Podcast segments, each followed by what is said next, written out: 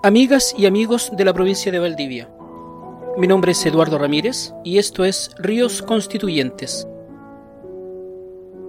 Se ha dicho mucho en estos días y con justa razón respecto de la crisis terminal en la que está Carabineros de Chile. Solo puedo hacerme eco de quienes indican que como sociedad tenemos el apuro urgente por una intervención que vaya más allá del simple cambio de un general en jefe por otro del mismo talante.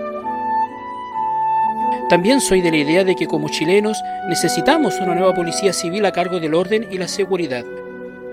La lección un tanto amarga que nos ha dejado el desempeño de Carabineros de Chile durante los últimos años es que la promoción, defensa y respeto universal de los derechos humanos debe ser parte esencial del nuevo trato. Esto debiera ser imperativo de la nueva carta de navegación que tendremos los chilenos.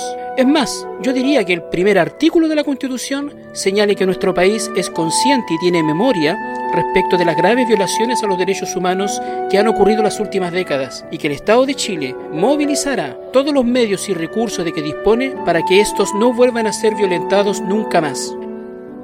Las víctimas de violaciones a los derechos humanos y la gente del pueblo lo merecen como una reparación y una seguridad.